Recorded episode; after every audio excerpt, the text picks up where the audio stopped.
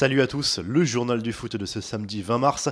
Après le tirage au sort effectué vendredi midi, l'UEFA a communiqué sur le calendrier des quarts de finale de cette Ligue des Champions. Le PSG ira donc défier le Bayern en Allemagne le 7 avril. Le retour aura lieu au Parc des Princes le 13 avril. Comme les Parisiens et les Munichois Porto et Chelsea joueront les mêmes soirs, le mardi 6 avril, les téléspectateurs auront droit à des chocs alléchants avec Manchester City, Borussia Dortmund et Real Madrid-Liverpool. Match retour le 14 avril.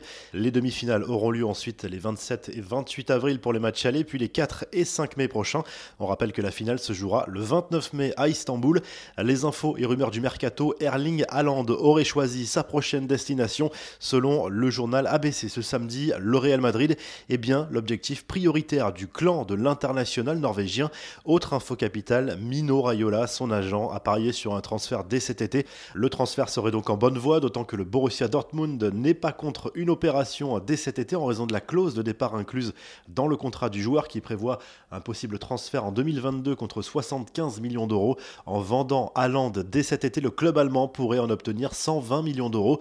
On verra en revue de presse qu'un autre club s'accroche pourtant à Erling Haaland malgré tout. Memphis de paille, lui, serait bien dans le viseur du Paris Saint-Germain. Selon les informations du Parisien, l'attaquant néerlandais de l'OL serait une cible prioritaire pour cet été. En fin de contrat à Lyon, l'international néerlandais aurait reçu une offre de prolongation de la part de Jean-Michel Aulas, mais n'a pas donné suite pour le moment. La mise au point de Zinedine Zidane à propos de son avenir. En conférence de presse, le coach merengue a de nouveau taclé ce qui le voit partir à la fin de la saison et confirmé qu'il était focalisé sur le Real. Zidane a également été interrogé sur l'équipe de France. Là aussi, le principal intéressé a beauté en touche, alors que certains l'imaginent déjà comme le successeur potentiel de Didier Deschamps.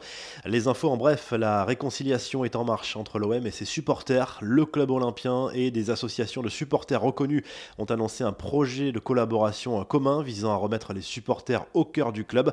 Rassurés par leurs échanges avec Pablo Longoria, les groupes de supporters ont déjà pu rencontrer Jorge Sampaoli. S Monaco inarrêtable, le club du Rocher a étrié la S Saint-Etienne vendredi soir en ouverture de la 30e journée de Ligue 1. Une victoire 4 à 0 qui permet à l'ASM de revenir provisoirement à un point du podium.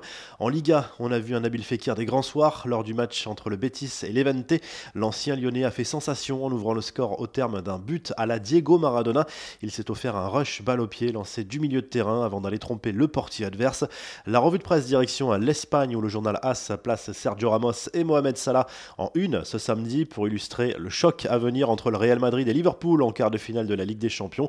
À eux deux, les Reds et les Merengues cumulent 19 Ligue des Champions remportées dans leur histoire, 13 pour le Real, 6 pour Liverpool. Le journal Sport confirme de son côté que le Barça a pris contact avec Erling Haaland pour se renseigner à propos d'un éventuel transfert cet été. Mais pour attirer le joueur convoité également par le Real et Manchester City notamment, le club Lagrana va devoir vendre pour au moins 100 millions d'euros. Et en Italie, le Corriere dello Sport évoque notamment les soucis actuels de José Mourinho, très critiqué en Angleterre après le naufrage de Tottenham en Europa League sur la pelouse de Zagreb.